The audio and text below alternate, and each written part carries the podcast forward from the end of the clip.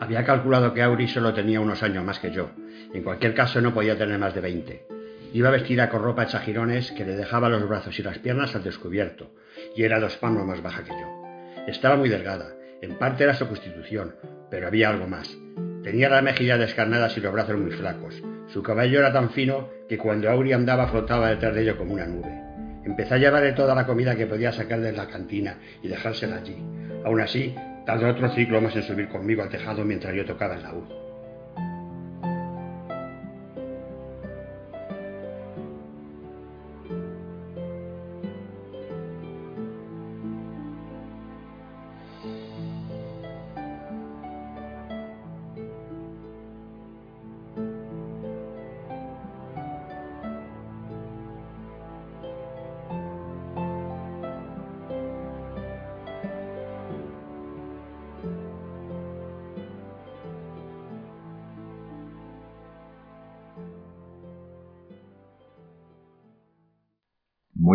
Ser bienvenidos a Posada Recre de Guía.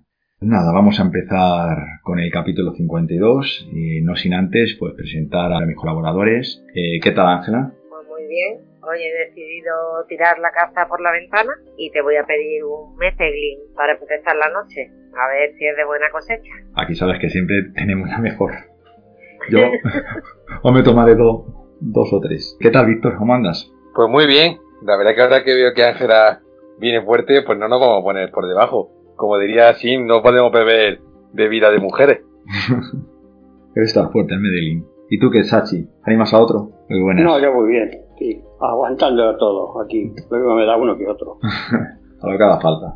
En el capítulo 52, quemarse. Quoth ya volvía a tener su lau. Comenta que lleva tres, tres años sin practicar y se habían endurecido sus manos y que no podía tocar aún varias horas seguidas. Explica importante su rutina, ¿no? Que nos cuenta cómo pasaba dos horas diarias en la clínica, luego pasaba otras dos horas todos los días de resolución de fórmulas de cifrado de matemáticas, que yo no recuerdo, no sé si esto es por la simpatía avanzada, porque yo no recuerdo a Kof que se metiera en lo de las matemáticas. Luego estudia, ahora me comentáis, estudian tres horas de estudio con manete en la factoría, ¿vale? Aprendiendo los trucos del oficio y luego tenía simpatía con, con esa DAL. Todo esto le requería mucho tiempo, prácticamente entre sin contar el taller de Kirby, eran 7 horas más lo que estudiar con Kirby. Eh, no sé ni dónde saca tiempo para, para tocar el laúd. La verdad que como Kuo dice, eh, y lo dice al final de la misma página, la música es muy orgullosa y muy temperamental.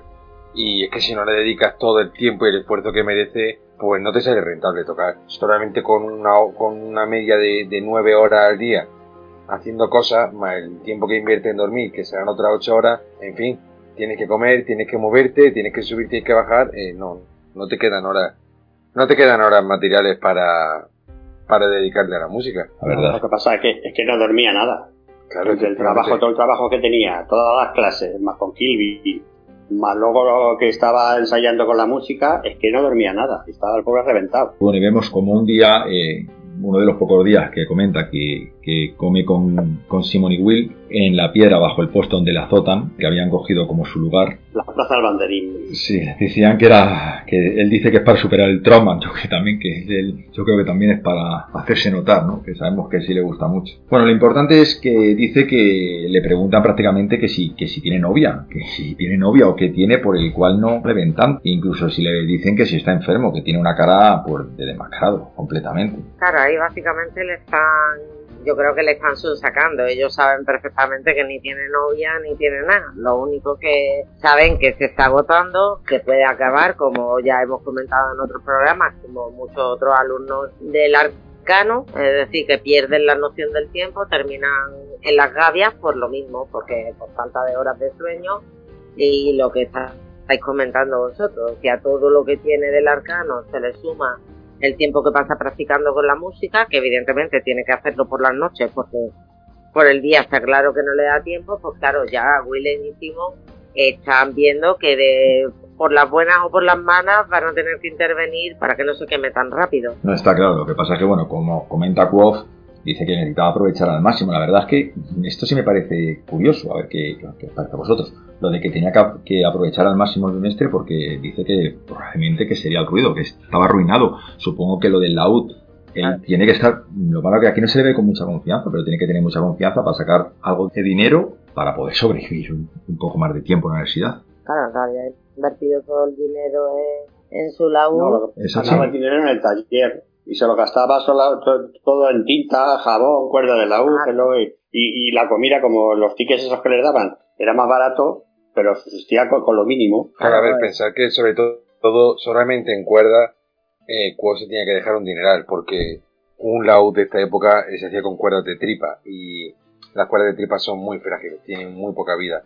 Pero sin embargo, eh, gastarte muchas cuerdas y eh, al final requiere bastante dinero. Pero aquí comentan, creo que comentan, eh, cuando regatea con el, con el chico que le compra el, que le compra el laúd, con el comerciante, dice que las cuerdas no son tan caras, ¿no, Víctor? Hombre, para él todo es caro, pero a lo mejor no, no tuve la sensación de que fueran tan caras.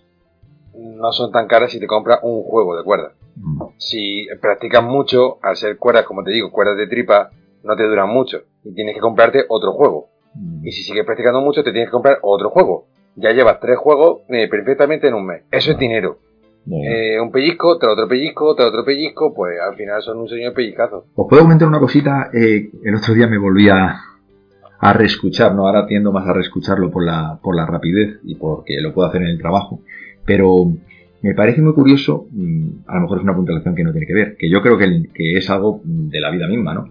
Cuando Quoth al final del libro ya tiene dinero, ¿no? Cuando vuelve de, la corte del Maer y ya tiene bastante dinero, vemos que las cosas que ahora todo le sale bien, eh, tanto me sale bien me refiero a creatividad, a, superación personal, ¿no? Con la simpatía avanzada, siendo el número uno del ranking y tal.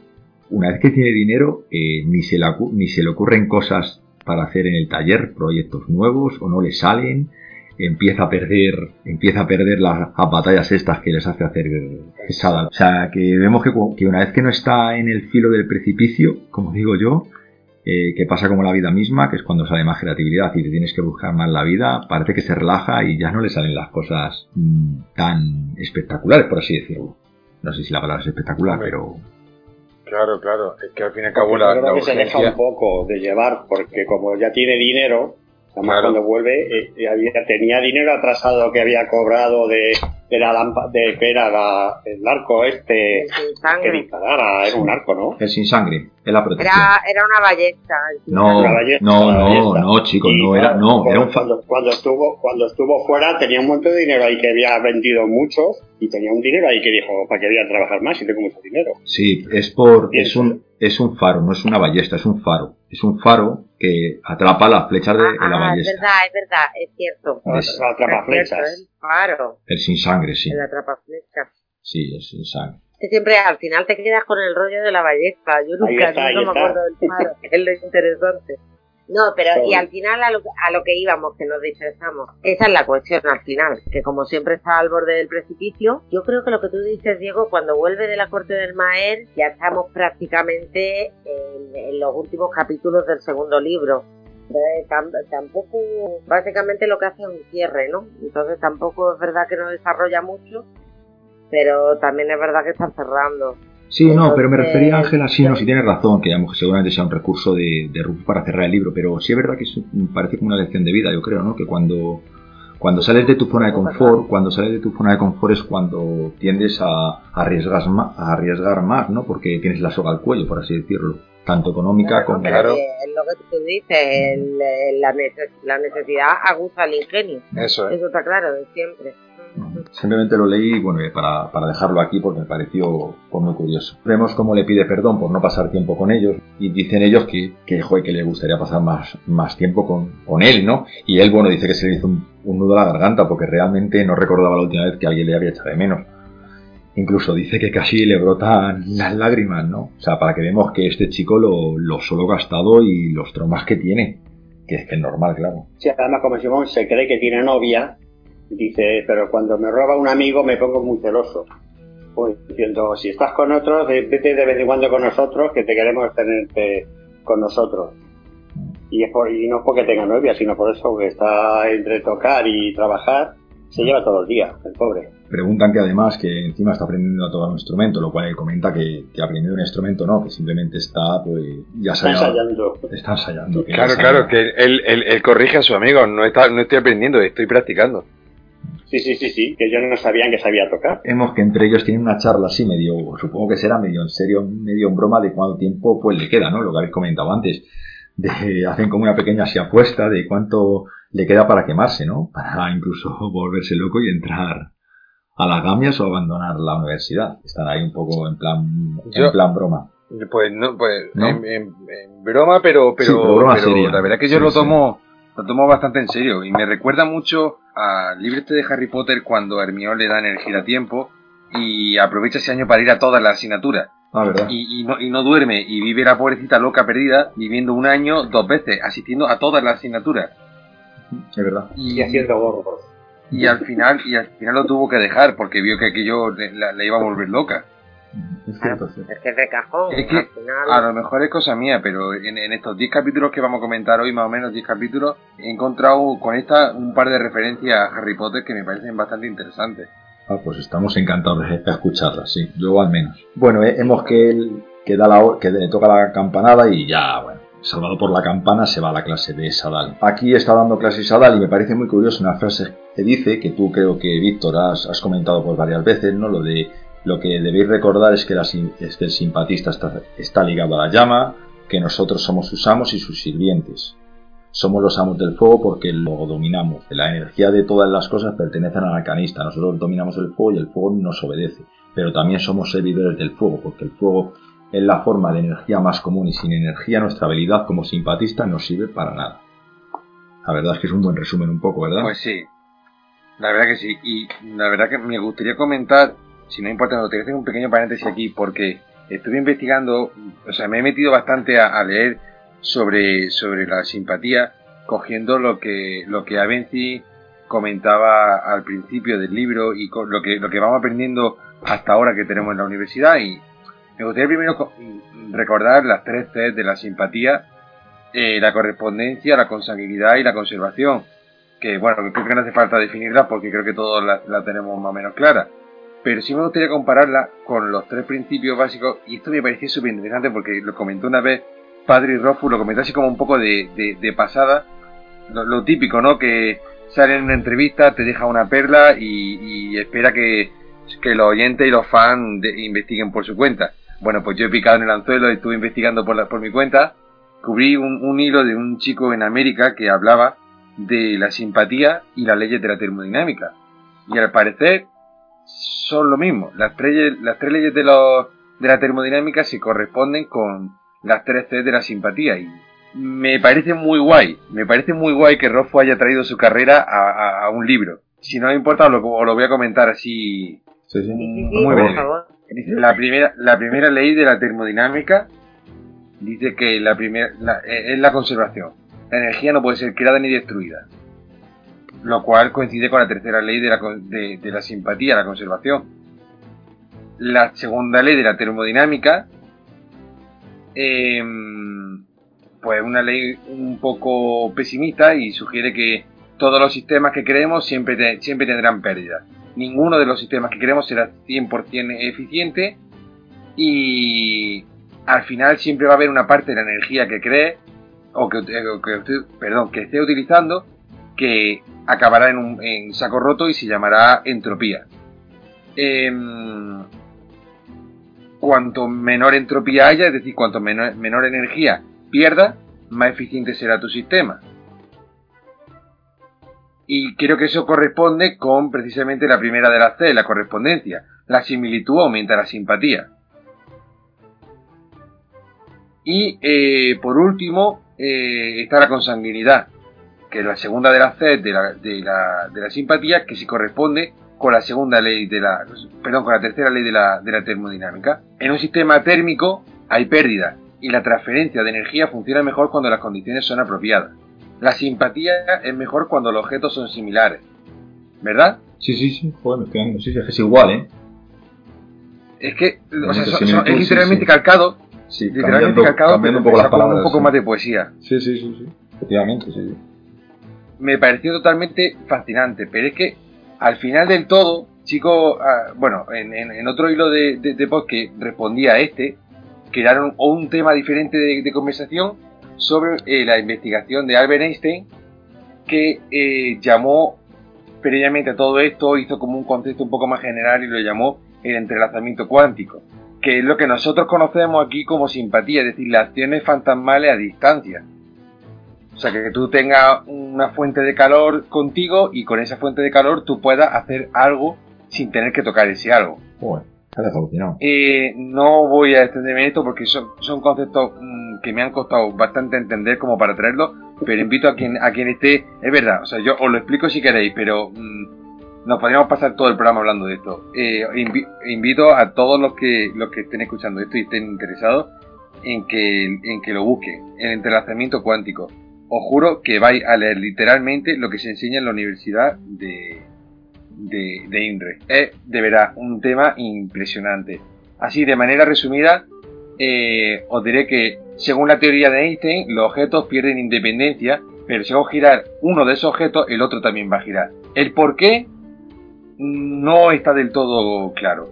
Pero las partículas que conforman los objetos tienen grado de correlación entre ellas y es posible que haya un vínculo que pueda utilizarlo. Esto se ha demostrado con cristales de diamante a lo que a un cristal de diamante lo han sometido a algo, a por ejemplo una fuente de calor o a una vibración, y otro cristal de diamante igual de fino que ha salido de la misma piedra de diamante, bastante retirado y sin estar sometido a las mismas condiciones, ha sufrido las mismas consecuencias. Esto lo demostró Einstein, no es magia ni estamos hablando de otra cosa, sino que lo, demostró Einstein.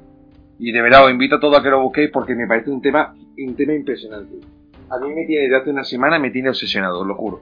Al final es, eso, es, volcar. Eh, por eso yo decía que la magia aquí con Rufus al final es ciencia, porque al final es lo que tú dices, Víctor, es transmisión de energía y me parece muy interesante también el tema de, no sé si la has tratado, no me he dado cuenta, pero el tema de la pérdida de energía Sí, claro. que, luego lo hablamos si queréis con el duelo, que me parece bastante interesante. Y al final eso es lo que hacen los autores que, que generan nuevos mundos, que es coger cosas que ya tenemos, darle una vuelta de tuerca pero muy bien trabajada y, y te genera una cosa totalmente nueva, que es la simpatía, pero que ya conocíamos. Sea, yo no sé si os pasa a vosotros, pero yo cuando me empecé a leer El nombre del viento, sí me pasaba, a mí algo me sonaba, ¿no?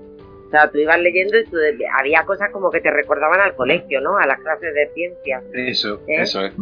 Claro, y al final, por ejemplo, es lo mismo que ha hecho Rowling. Rowling ha cogido todas las cosas mágicas de toda la vida de Dios, los calderos, las calabazas, el zumo de calabaza, las varitas, le ha dado una vuelta a la modernidad y ha generado una cosa que ha sido un boom a nivel mundial. Pero al final es tener esa genialidad de poderle dar esa vuelta para generar algo que te suena, pero que a la vez es totalmente nuevo. A mí lo que me gustó fue de, de que la más o menos la magia, por así llamarla, la simpatía o tipo runas, era muy, estaba muy explicada. Eso sí me gustó. Y luego aparte estaba la magia real, que era la de los nombres. Eso fue a mí lo que realmente una de las cosas que me enganchó de esta, de esta obra. Al igual que otras tienen sus cosas, por ejemplo la de mm. otras cosas en otras novelas, por ejemplo la de Martin, ¿no? que es como que no estaba la magia, empieza a aparecer, pues en esta obra lo que me gusta es eso, él lo bien explicado, que sin saber de nada y sin saber de, de otras ni haber estudiado, realmente te lo explica para que, para que lo entiendas perfectamente.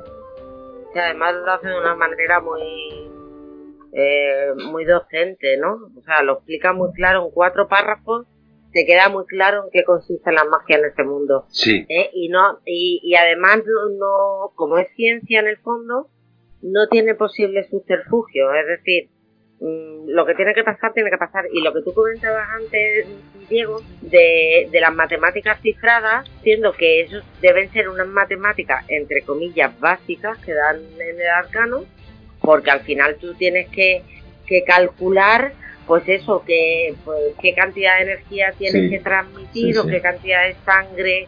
Tienes que hacer esos cálculos. De hecho, se dice, ya mismo cuando entremos ahora en el duelo que tiene con Felton, eh, el Sadal eh, pone fórmulas en la pizarra O sea, que matemáticas son necesarias para ese tipo de magia. Sí, sí, estoy de acuerdo contigo, Es que yo creo que la magia que está en este libro es más ciencia que mágica, que magia.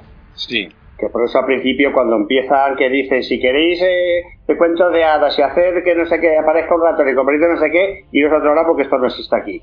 O sea, ese tipo de magia no la vais a aprender. Sí. Es más, más bien es ciencia más que magia. Ese Gemme, tan simpático como siempre. Que te recuerda a. que te recuerda a la escena esta de. Que además en, en todas las universidades de historia yo creo que lo hacen todos los profesores.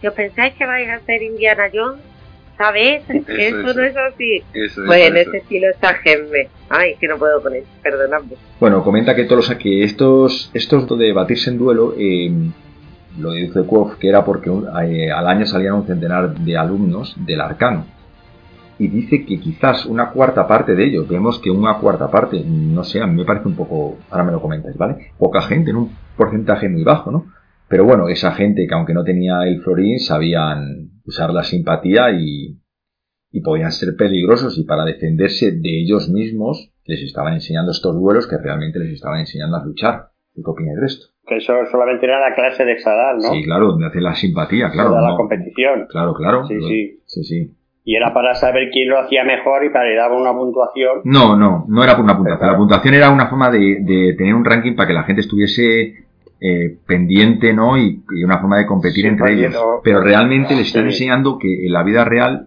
se pueden cruzar con alguien que tengan que usarlo. Bueno, ya ve cuando lo usa Devico, de de hecho, se demuestra con Debbie. Sí. Más adelante tenemos un duelo con Debbie, que efectivamente ha pasado por el Alcarno y no se ha ganado su florín, y pues se la pasa canuta, por decirlo suave. Eh, esta es la segunda referencia que yo he visto aquí al mundo de Harry Potter, al mundo de, de Rowling. Esto de los duelos eh, me recuerda mucho al segundo libro, a los duelos que organiza eh, Lockhart.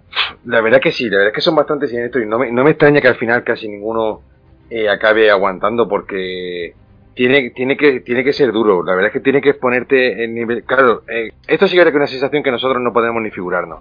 Esto tienes que partir tu mente en dos conceptos totalmente diferentes y creer con toda tu voluntad en que ambos son ciertos. Imagínate intentar hacerlo en tres conceptos diferentes o en cuatro conceptos diferentes. El alar eh, y el corazón de piedra. Bueno, el corazón de piedra todavía, pero el alar es un concepto que creo que ninguno puede puede imaginarse. Tiene que ser tiene que ser jodido. Claro, Con perdón de la, con perdón de la palabra. No, a mí me parece muy chulo por eso mismo, porque al final son duelos y casi se podría decir que son duelos hasta psicológicos, ¿no? Eh, al final es una fuerza de voluntad luchando contra otra fuerza de voluntad. ¿eh? Está en la creencia que tú tengas en que el otro objeto, pues yo qué sé, puede aprender o no. Y eso sí me parece muy interesante porque además tú estás leyendo el duelo y terminas sudando igual que están sudando ellos Sí. sin que hagan un puñetero movimiento del cuerpo. Mm. O sea, es una cosa muy novedosa por eso mismo, porque al final son luchas de voluntades. Y, y me parece muy guay, me parece muy guay que también te vuelva a hacer un poco de hincapié en el corazón de piedra, que eso yo ya no sé si es una cosa que tiene solamente Quo o que eso lo aplica a todo el mundo. Porque del alar he escuchado hablar a mucha gente. Pero del corazón de piedra es que no, no, no estoy segura de que lo pueda hacer alguien más. Lo de Yo creo que sí. sumergirse en el corazón de piedra. Yo creo que sí. Yo creo que eso es como, como una habilidad que todos, que todos está claro que todos deben tener. Si no, no creo que seas capaz de, de concentrarte en el alar. Y, y la verdad, me recuerda mucho eh, a. Bueno, imagino que ninguno de vosotros lo habréis jugado, pero seguro que alguien que no haya escuchado lo habrá jugado. Eh, en, en los manuales de Dragón y Mazmorra eh, existe una, una escuela. ¿Se ha jugado, Ángela? sí, Vale, pues seguro que te sonará. Hay una escuela de la magia que se llama eh, la magia psiónica, que muy pocos lo pueden, pueden dar de uso. eh, y existen dos hechizos que son, son exactamente lo mismo que el alar y el corazón de piedra, que se llama eh, la torre de la voluntad de hierro y la mente en blanco, que consisten exactamente lo mismo que nos cuenta Rothfu en el libro. Claro, yo creo que el, el, el, el, el alar es una habilidad que todos tienen. Eso, eso lo, doy- lo doy totalmente por sentado. sí, otra cosa O sea, es si tienes más fuerte pero- o menos fuerte. Claro, pero sí. y, y, y el corazón de piedra me parece que es totalmente obligatorio para todos. Creo que sin corazón de piedra no puedes tener acceso al alar. Pero luego este surge un concepto parecido que ya no me acuerdo cómo se llamaba cuando está con los adem ¿os acordáis? La hoja que gira. Puede ser. Un concepto que es parecido al, corazón de piedra. La hoja que gira la hoja la hoja que gira. La hoja que gira. Ah sí es verdad la hoja que gira claro. Sí, la hoja de gira es otro tipo de concentración, ¿eh? pero yo no sé si, si él es que eso, yo creo, también lo, es muy complicado. Lo de la gira, eso también tendremos que un, día analizarlo bien. Yo lo escuché hace poco, pero va más, un poco así más pendiente. Y a veces parece que es una similitud al corazón de piedra, pero otras veces no. Yo creo que es como sí, como una tipo, como una forma de relajación y no sé si es prestar más atención como a la naturaleza o dejarte llevar por la naturaleza o dejarte llevar por pensamiento más profundo, pero no lo sé. Lo, lo poquito que se me ha quedado escuchándolo por encima sin analizarlo profundamente. Lo que está claro es que también hay otro tipo de trance que te ayuda a, concentrarte de una forma muy intensa. Además, cuando él habla de la hoja que gira, muchas veces parece que se mete en, bueno, en, la mente dormida. Pero bueno, tampoco es algo importante, así que ya lo comentaremos en su momento. Bueno, que no nos enrollamos, no, nos metemos aquí en la primera, como ha dicho Ángela, la primera batalla, por así decirlo, o pelea sí, sítica, ¿no? Podríamos decirlo, que vemos a, a con, con Fento. Sí, además ellos luego hacían apuestas con estos duelos entre ellos. Sí, vemos que hay apuestas pues clandestinas. Que, eso era, eso era clandestinamente. Sí, sí, sí, O sea que dentro de lo malo sacaban algo bueno. Sí, además que... Sacaba dinerito. sacaba dinerito. Sí, lo, malo que, que al, al ser el primero de la clase, que dice que es muy bueno para su reputación, las apuestas dice que cada vez, pues eso, pues supongo que le pagarán pues poquísimo a la victoria de Quof, lo cual tiene que forzar, aquí vemos que tiene que forzar la máquina y coger unos elementos, pues, pues vamos, prácticamente que es imposible ganar. Y aquí pues no lo cuenta. Bueno, vemos que él va a apostar por dos idiotas. A él siempre le apuesta Soboy, que se ve que van a la misma clase. Que bueno, que tiene el plan, como he comentado, ¿no? Y va a elegir, pues, coge paja. Dice que se escuchan, pues, débiles risas en el aula, ¿no? Y vamos, normalmente el que dice que el que coge. no, el que, sí, el que no. El, que no coge material es coge la fuente. El fondo de la fuente, ¿no? Y él tenía pensado coger brasero por tener calor. Vale, sí, eso es perfecto. Y bueno, para subir el tipo a las apuestas, pues lo que hace es que coge. Pues coge la paja esta. Que vamos, que sus posibilidades de ganar supongo que serán mínimas. Lo que pasa es que quería pedir el brasero, pero se lo dijo a Felton, el profesor. En vez de decir el que cogiera, se lo dijo a otro. Y se quedó con la paja solo. Tiene eso la paja. Lo cual las apuestas, es verdad, eso es Sachi, gracias. Lo cual las apuestas, claro, Se, ve que se disparan y él ya, él, como no puede ser, como no puede decir a Soboy que no apueste, pues se ve, pues se ve a punto de perder el número uno de la clase o perder, o, o perder la, tener la primera por derrota y perder el dinero. Así es, sí. Bueno, lo que vemos es que él empieza a partir pues su mente, ¿no? Es como nos cuenta un poco lo que es esta pelea, ¿no? Partir su mente, convencer convencer a la otra mente de que, de que la vela, de que la vela va a arder. Y vamos, es que prácticamente dice que es imposible pues que ganara. Lo malo que es Felton, no sabemos si tendrá una, un alarbajo o, bueno, utiliza su, utiliza su sangre.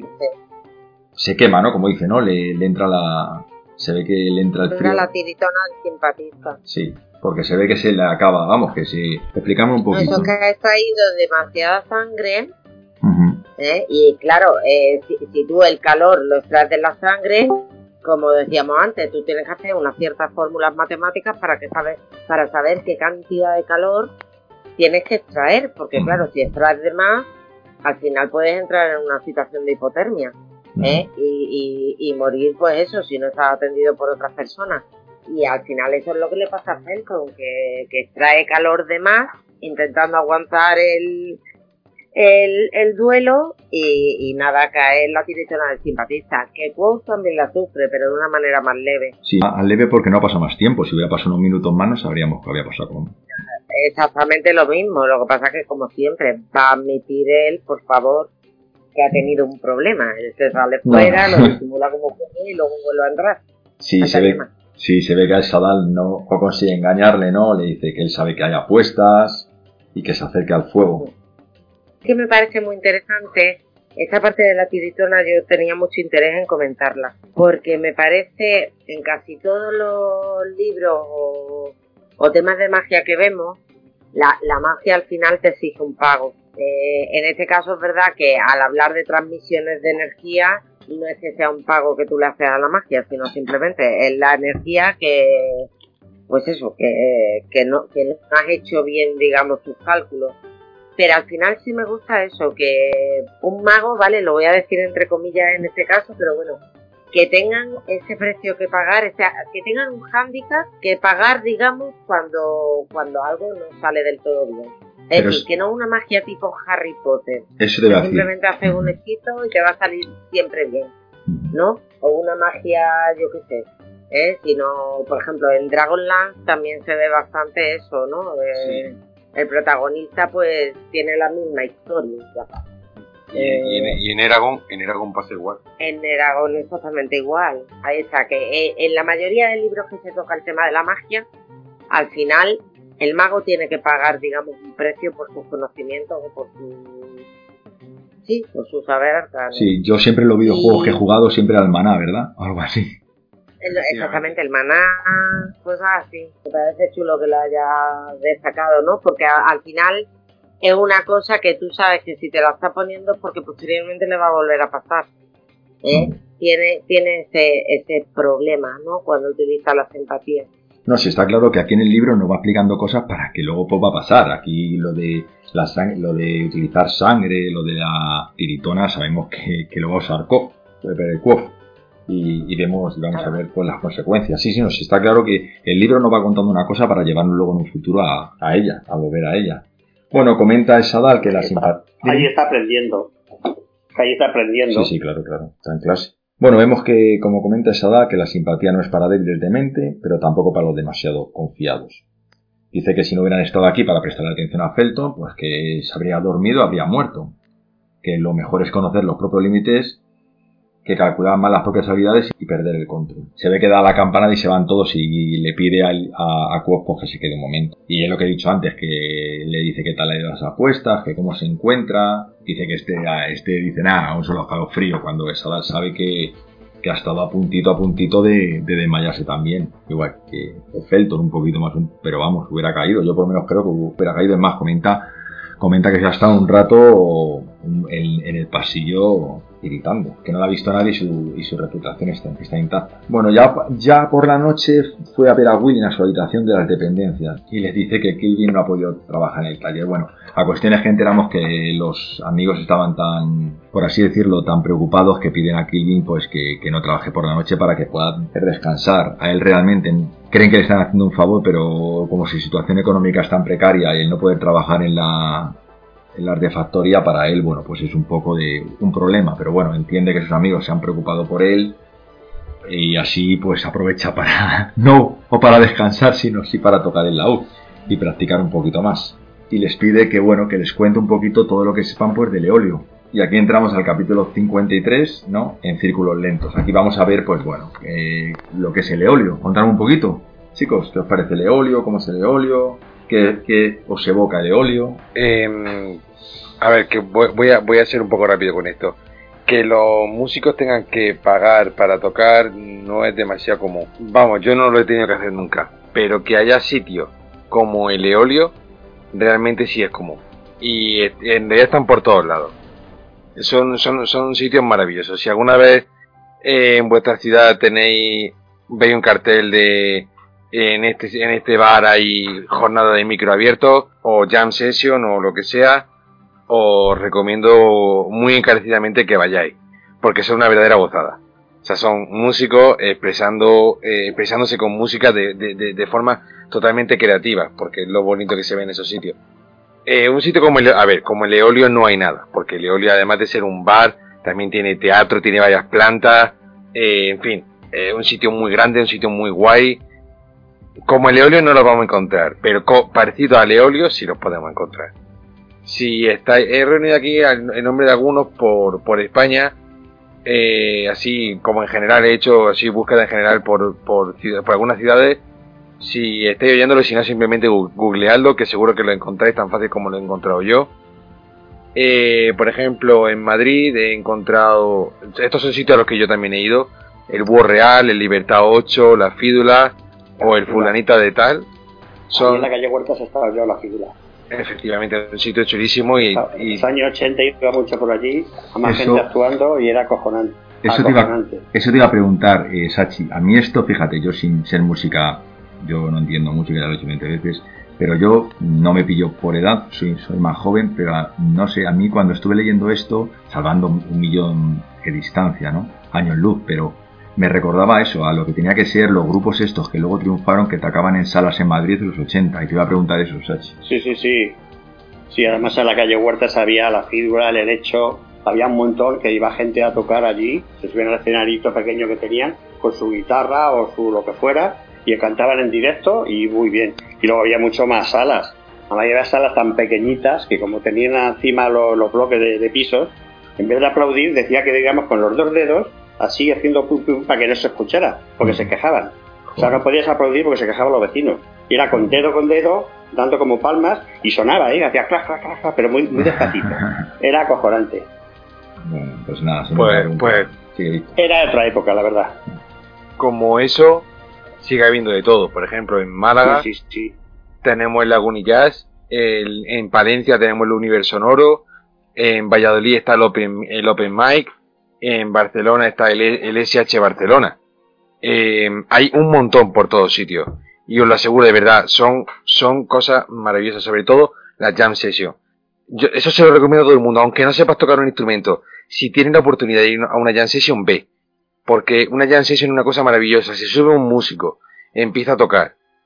A otro le gusta lo que está tocando, se sube y toca con esa persona. Y ahí están los dos tocando un rato, hasta que se sube un tercero, se sube un cuarto, se sube un quinto. Uno deja de tocar porque ya se le han dejado de ocurrir ideas.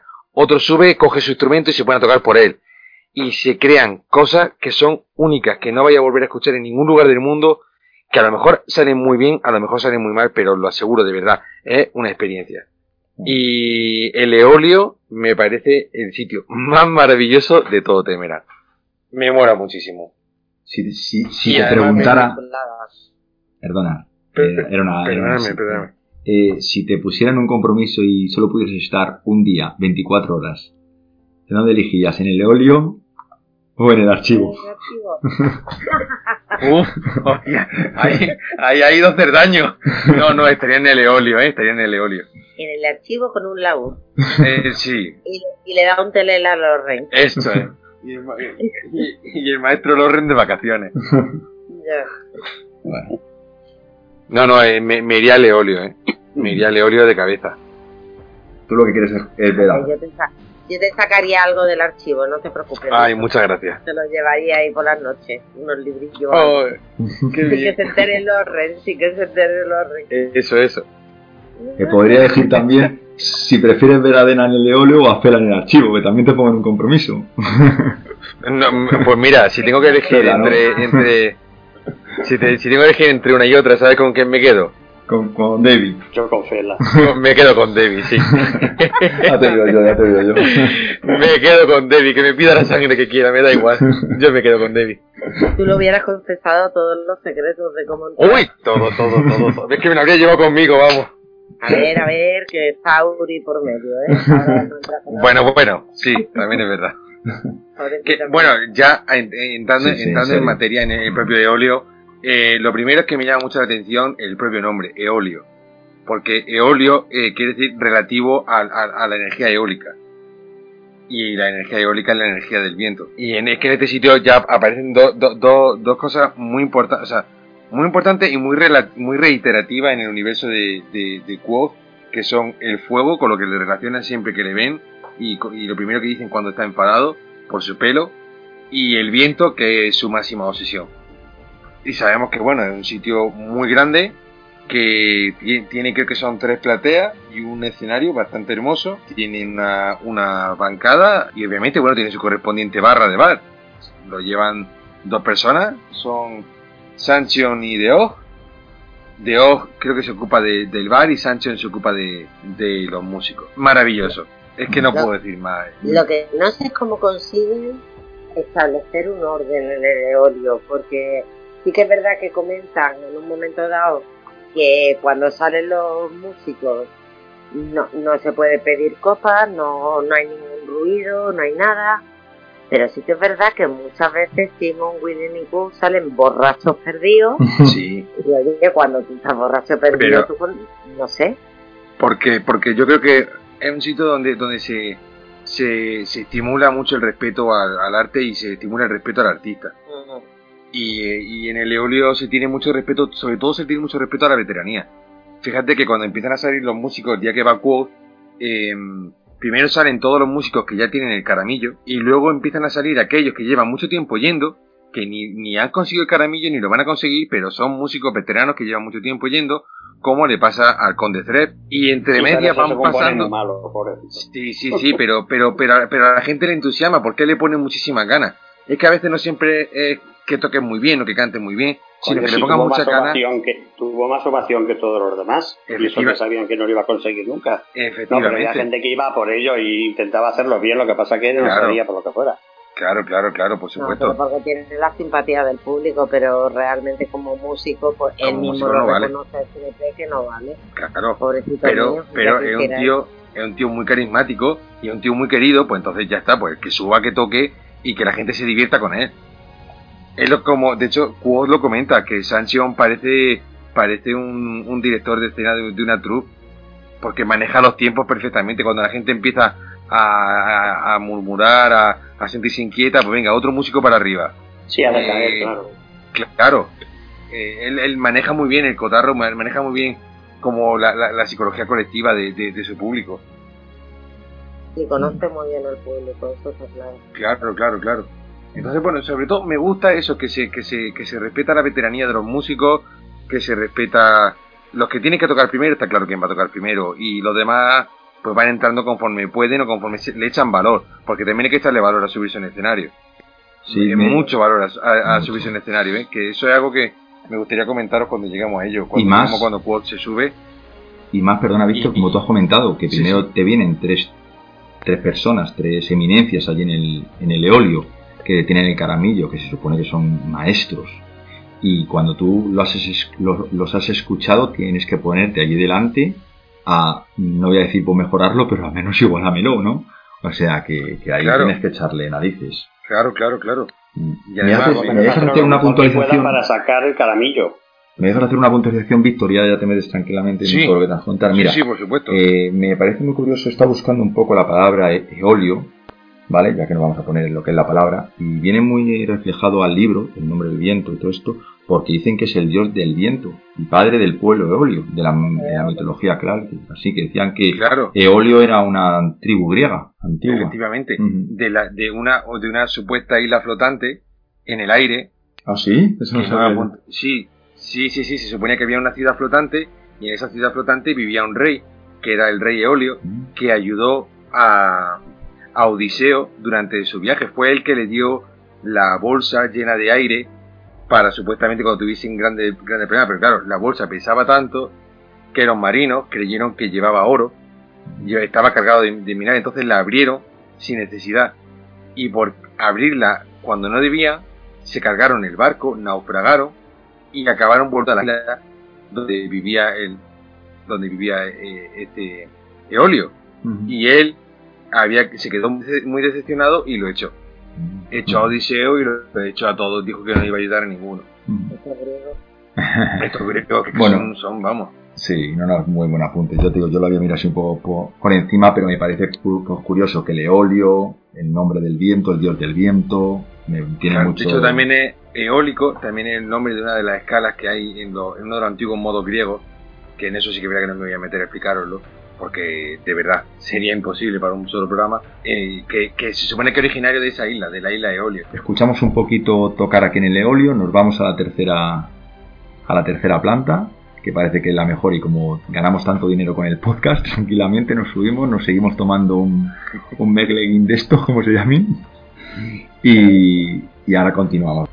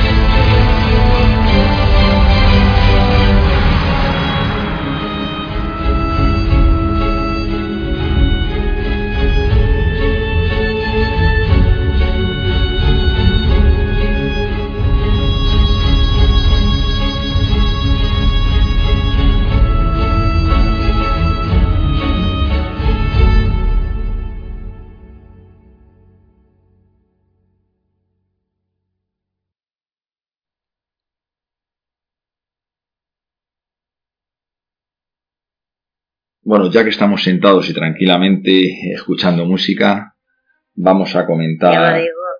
Diego, Diego, antes de que sigáis, no se nos olvide que estamos muy emocionados ya entrando en el Eolio y lo comprendo, pero que no se nos olvide que antes de ir al Eolio aparece uno de los personajes que yo creo que es más querido por todo el mundo, que es Auri. Oh, es verdad. ¿Eh? ¿Os acordáis que está practicando? y aparece Auri.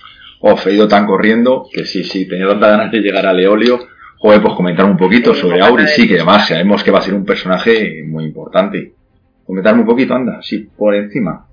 Bueno, pues Auri es de mis personajes favoritos, yo creo que de casi todo el mundo, porque es normal, porque es un alma blanca, la pura inocencia, y me da un poco de coraje cómo lo presenta, porque lo presenta ya como a tiro hecho, ¿no? Ya se conocen cuando, cuando aparece por primera vez, o sea, no te explica exactamente el primer momento en que él la ve a ella, sí que te explica algunas veces que ha escuchado ruidos y tal, pero digamos que no es hasta ahora cuando em, eh, están conversando, ¿no? Entonces, eh, bueno, tienen una conversación que es muy bonita, eh, pues como siempre, ¿no? Auri siempre le pregunta qué, le ha traído, pues también, y una de las cosas que me parece muy interesante es que de las cosas que Auri le lleva a Quote es una llave, y siempre preguntan qué abre, ¿no? Pues la luna. Y eso sí me parece interesante por todo lo que implica en esta historia, pues tanto la luna como la llave, como que lo relaciona con otros personajes. Si queréis ir comentando, no tengo problema. Mira, yo voy a empezar, yo voy a empezar esto que se me ha dejado, claro, me he ido corriendo, ya se me ha pasado. Eh, lo que lo que es la lo que es su nombre, Auri, no lo que dice lo que dice que no es su nombre. Que no que no es su nombre, ¿no? Claro. Elodin se quedó un poco alucinado, pero bueno, aquí en, en, nuestro latín dice que es un, prefijo, es un prefijo procedente del latín aurum, que significa oro. Me parece pues, muy curioso. No sé si Rufus habrá tenido o simplemente lo ha cogido, pero bueno, aquí lo dejo para que lo sepáis, simplemente. Y os dejo pues que sigáis. Sí, exactamente, proviene, proviene claramente del latín, vamos, yo creo que en eso se tiene que basar Rufus. Eh, sí me parece muy chulo eso, lo, que estábamos comentando. El nombre de ella no se llega a saber. Si se sabe el nombre que le pone Quo, que al final lo que dice es eso, que le puso Auri, acertó porque a ella le gusta mucho ese nombre. De hecho, yo creo que es el nombre de Auri lo que le abre luego más adelante la, el poder entrar a las clases de nominación con, con Elodin, porque Elodin no quería, hasta que no se entera de cómo ha llamado a Auri, digamos, no le abre las puertas. Y bueno, pues comentar eso, que es una chica entre 18 y 25 años, pero que tiene el comportamiento de, de una niña pequeña que ha perdido la cabeza, se entiende que era una alumna que, pues que en un momento dado tenían que haberla internado en las gavias, pero que consiguió escapar y está viviendo en algo que ella llama la surrealidad, que bueno, digamos que son las las partes bajas de, de la universidad, ¿no? Eh, como entre tuberías y tal. Sí, los sótanos. sí, hace nada he escuchado una, una conferencia que dio Patrick Rufus que decía que, que, el personaje de Auri lo basaba él, eh, bueno, contó una especie de historia que su padre trabajaba de administrativo en, en un hospital y que había un señor, pues eso, que tenía un poco la cabeza perdida y tal, y que siempre se quería ir a la zona de tuberías que había entre el hospital y, la universidad. Y por lo que se ve, dice que se basa en eso. Me ha sorprendido un poco, la verdad. ¿Qué queréis que os diga? Sí, pero, también lo que hay que decir que aunque ella vive en el sótano o en los sótanos, él la conoce en los tejados, que es donde iba a entrenar para no molestar a nadie y allí escucha los ruidos sobre un manzano o un árbol y ahí es donde la conoce porque ella subía a, los tejados a observar la luna. Claro, ella siempre subía a los tejados a observar la luna y tal, pero yo creo que, claro, en este caso lo que le atrae a ella es la música. La música, eh, claro. Ella empieza a escuchar la música y es lo que le genera, yo creo, ese acercamiento, porque luego más adelante sabremos que ella también se ha dejado ver por Elodin, que también sube mucho a los tejados. ¿eh? Eh, pero no se acerca nunca. Con el único que consienten acercarse es con Quo, y yo entiendo que que el puente que le abre ese camino es la música. Es por eso por lo que él consigue establecer un diálogo con ella. Sí, yo creo que es el principio, Ángela, pero no puede ser también que porque que ella ve que él está roto. Porque fíjate que es que yo siempre lo he, lo he pensado porque, joder, cuando él está llorando, ¿no? hay un momento de la habitación que es una, es una escena, por así decirlo, un texto muy... Es, dura, ¿no? Es dura, o iba a decir tierna, pero la palabra no es tierna. Es, además, parece que no, pero uff, sí. Y ella está ahí, de repente aparece, o sea, aparece como por arte de magia. Yo creo que entre todo, él, él, ve, yo creo que Auri lo que ve en él, lo que ve en él es la bondad. Ve la bondad y, las carencias que él tiene de cariño como posiblemente lo, tenga ella. O es la sensación que más Sí, pero también tened en cuenta una cosa. Con la única, ni siquiera condena, ¿eh? Con la única que demuestra, wow, un amor puro y bondad totalmente pura, es con Auri. O sea, con Auri llega a rechazar ingentes fortunas que le ofrece David para entrar en, en el archivo y no la no consiente en cobrar ese montón de dinero que le ofrece Debbie por no poner en riesgo a, a, Uri. Sí, pero Ángela, sí, no, pero ¿eh? pero no, pero ahí no, pero ahí creo que tiene razón, no te voy a quitar razón porque tiene razón, pero es que creo que eso de proteger a Uri, aparte que, que la querrá, ¿no? A su forma, la tendrá mucho cariño. El problema es que Quoth lo hace durante toda la, la obra, ¿eh?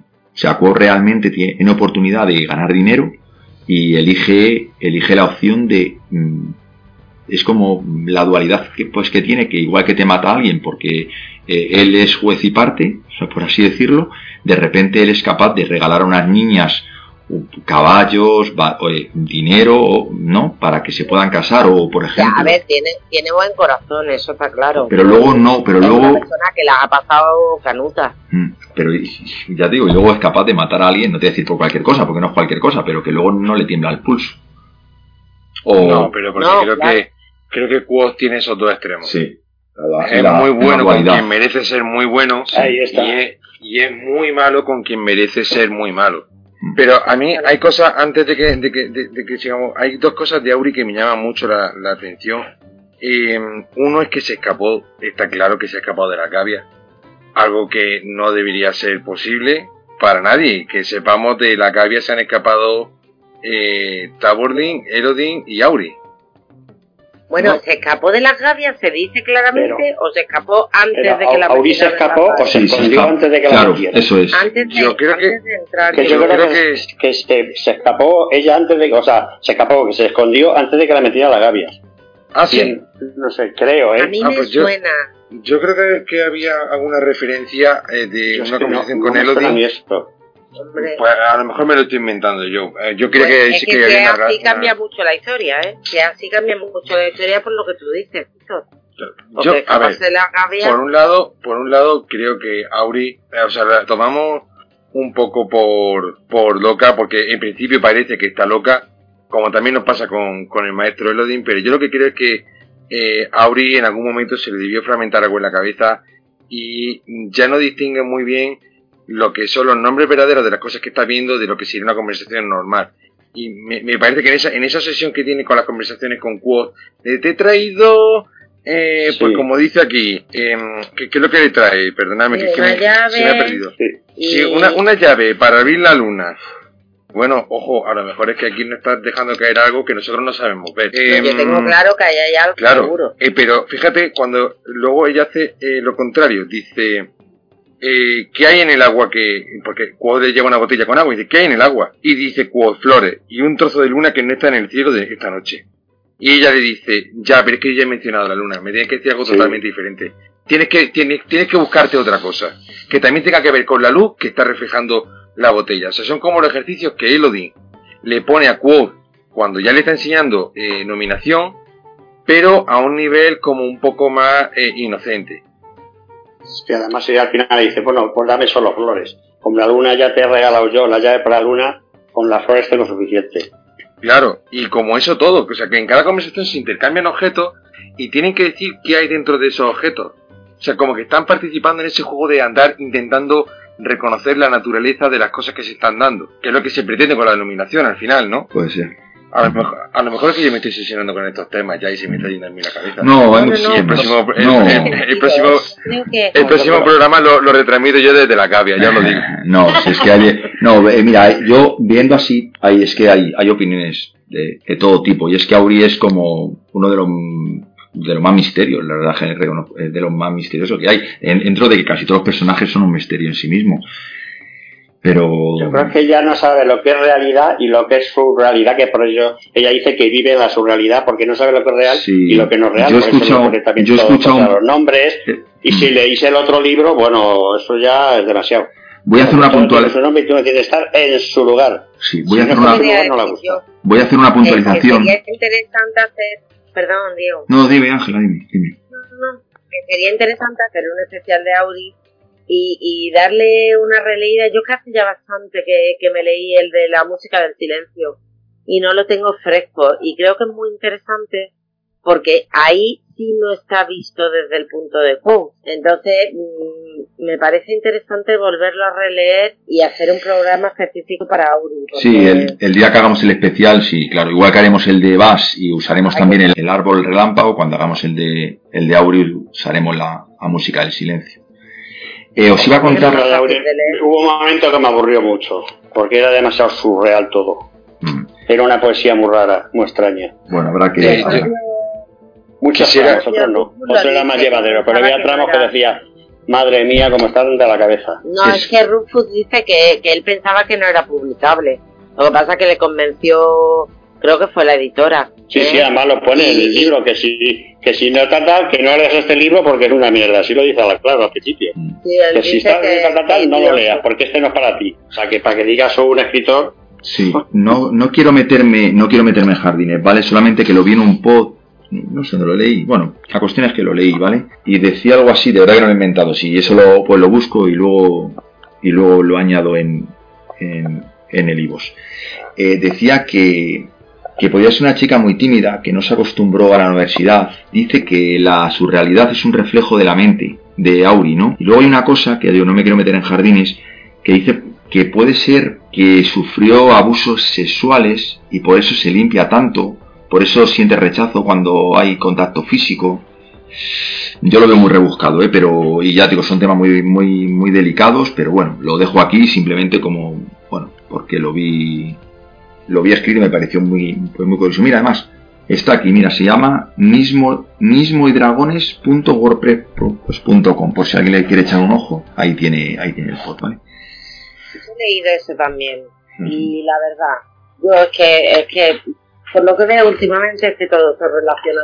No creo que haya necesidad, yo siempre, puede ser que sea eso, no lo voy a negar, ¿eh? pero siempre he relacionado esa obsesión con la limpieza y la forma en que come, que es muy delicada y tal, por una educación de alta cuna. Ya está, yo no lo relaciono con otra cosa. Es una chica que viene de probablemente de una familia muy adinerada, bueno, que está en un sótano, como quien dice, muy grande, pero bueno, que es la, su realidad y que bueno, que le gusta estar limpia, que le gusta tener sus trajes nuevos, no le gustan las cosas de segunda mano pero yo siempre lo he sacado a un tema de procedencia, la verdad. Jamás se me hubiera ocurrido relacionarlo con, temas de abuso. No lo sé, yo mi, mente no da, porque fíjate con lo que pasó con lo de Cofe de Callejón y yo tampoco, hasta que no lo vi y lo releí, tampoco, tampoco caí en eso, así que yo creo que mi mente, quiero pensar ah, que, más, más inocente. Y luego lo que yo sí he leído también, lo que pasa es que yo no me acuerdo dónde lo he leído, pero me, ha parecido interesante, es lo que tú decías, Diego, de que debía ser una chica muy tímida o que pasó desapercibida, porque a ver, si la edad la tiene entre 18 y 25 años, Mola sí. debe andar también por esa edad. Y en un momento dado, la propia Mola o Debbie, no me acuerdo, es Mola. que hay muy pocas mujeres en la universidad. Sí, hay como 100, hay como 100 mujeres y todas se, se conocen. Exactamente, correcto. Entonces, y Mola conoce a Uri en un momento dado. Cuando la va a curar, cuando la de reconocerla No, no, o la conoces cuando entra cuando entra todo el líquido, este inflamable. Exactamente. El quebrantahuesos, creo que se llama.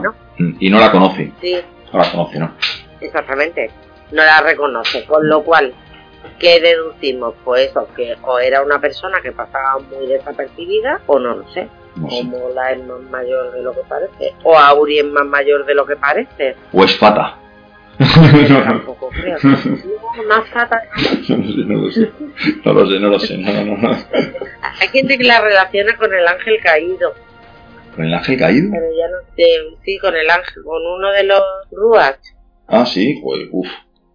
¿Qué es? Uf, pues, uf, uf, yo qué sé. Uf, Por eso uf. te digo que para teoría que Sí, bueno, ya cuando haremos el especial tocaremos todas las teorías. Bueno, la cuestión es eso, ¿no? Que le gusta estar allí porque dice que se pasa una eternidad mirando y que eso le gusta mucho. Es la sobriedad, que es muy grande y que ella disfruta ahí porque tiene mucho tiempo para mirarlo todo. Tampoco habrá tantas cosas, digo yo, tuberías y piedras caídas. Bueno, dicen que hay Pero muchas bueno, cosas, ¿eh? Dicen que hay muchas cosas, ¿no? Que hay animales. Dicen que hay muchas cosas. Al final Hombre, hay una rueda de molino. Hay una rueda de molino, ¿eh? Es que eso ha podido ser la antigua universidad antiguamente. A lo mejor... Claro, Exactamente, eso es lo que iba a Claro, si decir es que yo. tiene escaleras, puertas tapiadas, tiene de todo. Pasa que está como era antiguamente y eso ya está en desuso y ella vive ahí. Mira, tiene que tener hasta ratas. Yo no sé qué hace esta niña. Pero son amigas y las pone nombre. Se llevan bien. Bueno, yo quería aportar al final, que no, no sé si, si es cosa mía, que le pongo a Auri más de lo que a lo mejor realmente tiene, es que no sé si habéis dado cuenta que cuando habla de que vio al maestro Elodie, hablando con Quoth, dice que le vio porque estaba intentando escuchar el viento, pero e- ella comenta también que, que anoche, ella dice literalmente, anoche el viento sonaba muy bien. Puede ser que Auri también pueda escuchar el viento, puede ser que ella también tenga ese tipo de conocimiento de nominación o de la mente dormida. Sí, sí, yo estoy seguro. Yo sí. Claro, yo estoy bastante convencida de que ella es una gran nominadora, ¿eh? Si ha sido Estoy alumna, segura. la habrá aprendido también. Es más, hay un No momento... tiene por qué haber entrado, Tachi. Es decir, porque sea alumna no tiene por qué haber pasado por, por clases de nominación. No todos entran en, en todas las clases. Pero a mí me da la sensación eso de que tiene ciertos conocimientos, tanto de nominación como de otros temas. Por ejemplo, reconoció muy rápidamente cuando Coase estaba manchado de sangre, lo Sí. relacionó muy rápido con los tiridaes Sí. y parece que no es tan común. Es decir, ella tiene unos ciertos conocimientos. De hecho, yo ya os digo, yo tengo la teoría de que seguro que en el tercero, uno de los que le van a dar la pista para, para seguir el camino adelante van a ser Auri y Títere. Yo creo que esos dos tienen que saber cosas. Sí. Estoy de acuerdo. Otra cosa es lo que tarden en sacárselo. O de Ciridae, lo de Ciridae me dejó alucinado, porque además es algo, me encanta, me encanta muchas cosas de, pues, del libro, porque te lo deja caer, es nada, son tres palabras. Y en, en un texto muy cortito, y eso de que conozca el Ciridae, mm, pe- pensar que los Ciridae son el alto rango, ¿no? O sea, yo creo que es cuando el usan- alto rango de los Sí, amigos. pero eso es, la, esa es, yo creo que es la imagen, no voy a meter mucho, pero es la imagen de la, de la iglesia telina. Es que yo me imagino a los originales, tiene que ser la leche. Lo que son los originales, los Ciridae originales, por así decir. Pero bueno, tampoco vamos a meternos ahí, ¿vale? Bueno, ¿tenéis algo más que decir de, de Auri? No, yo solo quería comentar eh, lo que estabais comentando vosotros antes sobre el tema de la surrealidad. Acordaros que en el programa anterior comentábamos que el archivo tenía, creo que eran cinco plantas hacia arriba y cuatro plantas hacia abajo. Y desde la surrealidad se puede acceder a, al archivo, a las plantas inferiores del archivo. Eh, yo estoy con vosotros con la teoría de que, de que sí que la surrealidad fue la antigua universidad, como hablábamos en el programa anterior, por el incendio de la Calustena. Yo estoy convencido de que la Calustena fue el incendio que, que quemó la antigua universidad, eh, se salvó lo que se pudo salvar y sobre eso se construyó una universidad nueva. Sí, estoy de acuerdo contigo. Porque acordaros que luego más adelante cuando Quoth entra en la surrealidad para llegar hasta el archivo que va con Auri, eh, ve de todo. Ve sala enorme, ve máquinas de guerra, ve ingenios que no tienen ni nombre, ve, ve un montón de cosas que le despiertan muchísima curiosidad, pero no tiene tiempo de pararse a verlas. Ahí, ahí hay mucha tela en, en- en la surrealidad, mucha, mucha tela. Sí, sí. Y es claramente seguro que ha habido salas salas importantes porque, ¿cómo le llama? Creo que le llama la sala de los suspiros o algo así, que es como una sala con, con unas telas enormes que cuelgan de- del techo y cosas por el estilo. Trapo, eso, perdón, trapo. Qué poético me pongo a veces, Juan. Eh, pues eso, trapo. eh, Trapo que obviamente ha sido una sala, para mí, eh, ha sido una sala importante. En Trapos pasaban cosas eh, con, con un poco de solemnidad antes de ya de llegar al archivo y todo el rollo. O sea, la surrealidad es un sitio importante, no es simplemente la unas ruinas que están ahí y ya está. Sí, sí, estoy seguro, seguro que sí. Sí, de ahí se van a sacar muchas reacciones. ¿Os imagináis que es la ciudad esta, la de, joder, no me acuerdo el nombre, donde es la última guerra? Que no, Calutena, ¿no? ¿Cuál es la ciudad?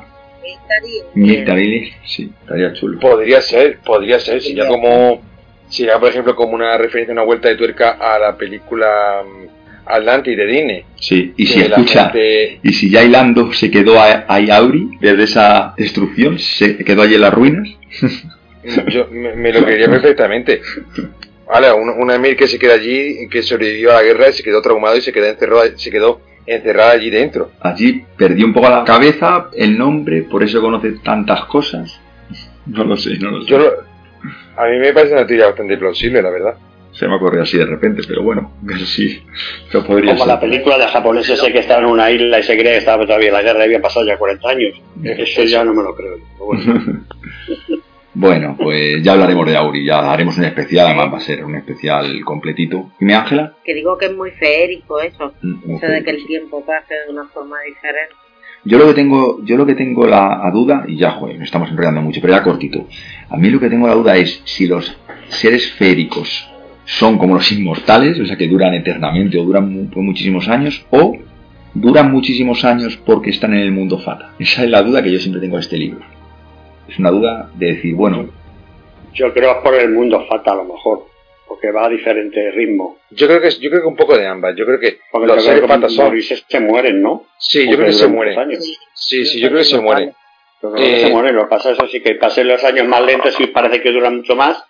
Claro. Puede ser. Yo creo que son seres longevos, con muchísima, muchísima vida, pero además en el, universo Fata, el universo pasa, el tiempo pasa diferente. Entonces, claro, eso en, en relación a, nuestro paso del tiempo, pues claro, para nosotros son inmortales.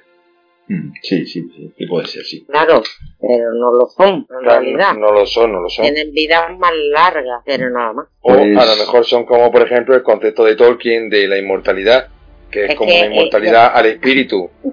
lo iba a decir yo, Víctor, claro. pero he dicho, cállate esta vez, no lo saques.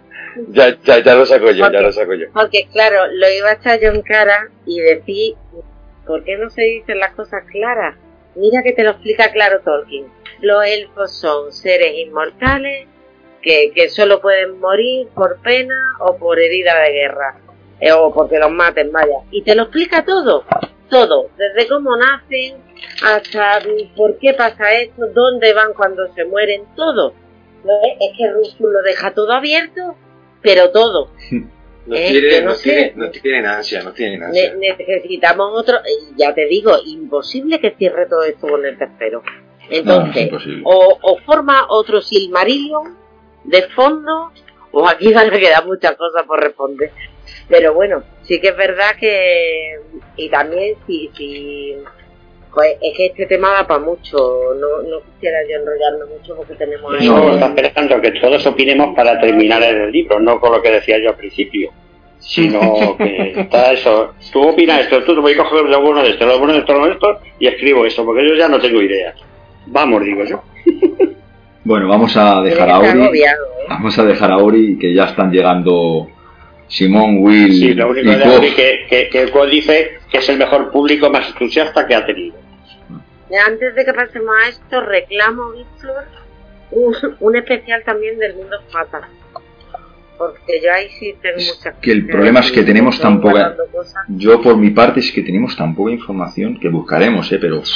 Es que el mundo fatal, quitando lo de Auri, perdón, quitando lo de lo de Ferurian y lo de y la parte que va al árbol, al time, es que no hay mucho más. Al time. Al time, al time, o como se escriba, como se diga, pues no, no tengo mucha.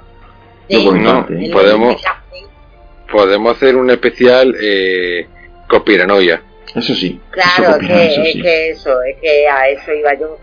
Eh, porque claro, lo quería comparar yo con, si os digo, si os digo, perdona, así dime, Diego, perdona, perdona, dime, dime. No, no, no, tira, Diego. Dime tú, con el folclore español. Sí, no, eso, eh, un poco eso, la comparativa con, con las creencias de, del mundo de las hadas, de, bueno, que hay ahora mismo, ¿no? Sobre la mente colmena y por qué son inmortales, porque al final lo que es en el mundo de las hadas, mm, la mente colmena lo que quiere decir es que ellos son inmortales o mucho más longevos que nosotros porque no tienen alma. ¿eh? Y en realidad, pues las hadas envidian a los seres humanos porque nosotros tenemos una vida más corta, pero sí tenemos un alma inmortal. cosa que ellos no tienen, tienen como una especie de mente colmena. Por eso decía que, que me hubiera gustado más en un especial, porque se puede sacar más cosas y comparar, pues como decíamos también con los elfos de Tolkien y de otras y de otras sagas, ¿no? Pues, Aunque no tengamos tanta información de este mundo, pero bueno, sí nos podemos basar un poco en lo que sabemos de Bas, de Felurian y poco más. Es, que es lo que decimos, este hombre da la información a cuenta gota. podría estar interesante, sí. Sí, haremos, tranquilo que haremos de todo, si, tenéis- si tenemos tiempo. Haremos de todo. Bueno, después de hablar un poco de Leolio, mm, vamos a, a continuar con el 54, ¿vale? Un sitio donde arder. Bueno, cuando se acercan a Leolio, el portero está y les pide un, un iota. Hemos que, como hemos comentado, hay que pagar para, para poder entrar y escuchar música. Dice que se alegra de conocer caras nuevas y que si desea probar suerte, que, que vaya a la barra y hable con, con Deoch. Eh, hablamos un poquito, si queréis, de Deoch, ah, ya que, que lo nombre, nos quitamos ya hacia los personajes. Pone que cada vez que es muy alto, mide casi dos metros de estatura y es muy musculoso y de piel bronceada. Vamos, un maromo de toda la vida. Claro, como que se querían que era el portero, pero luego resulta que no es el portero.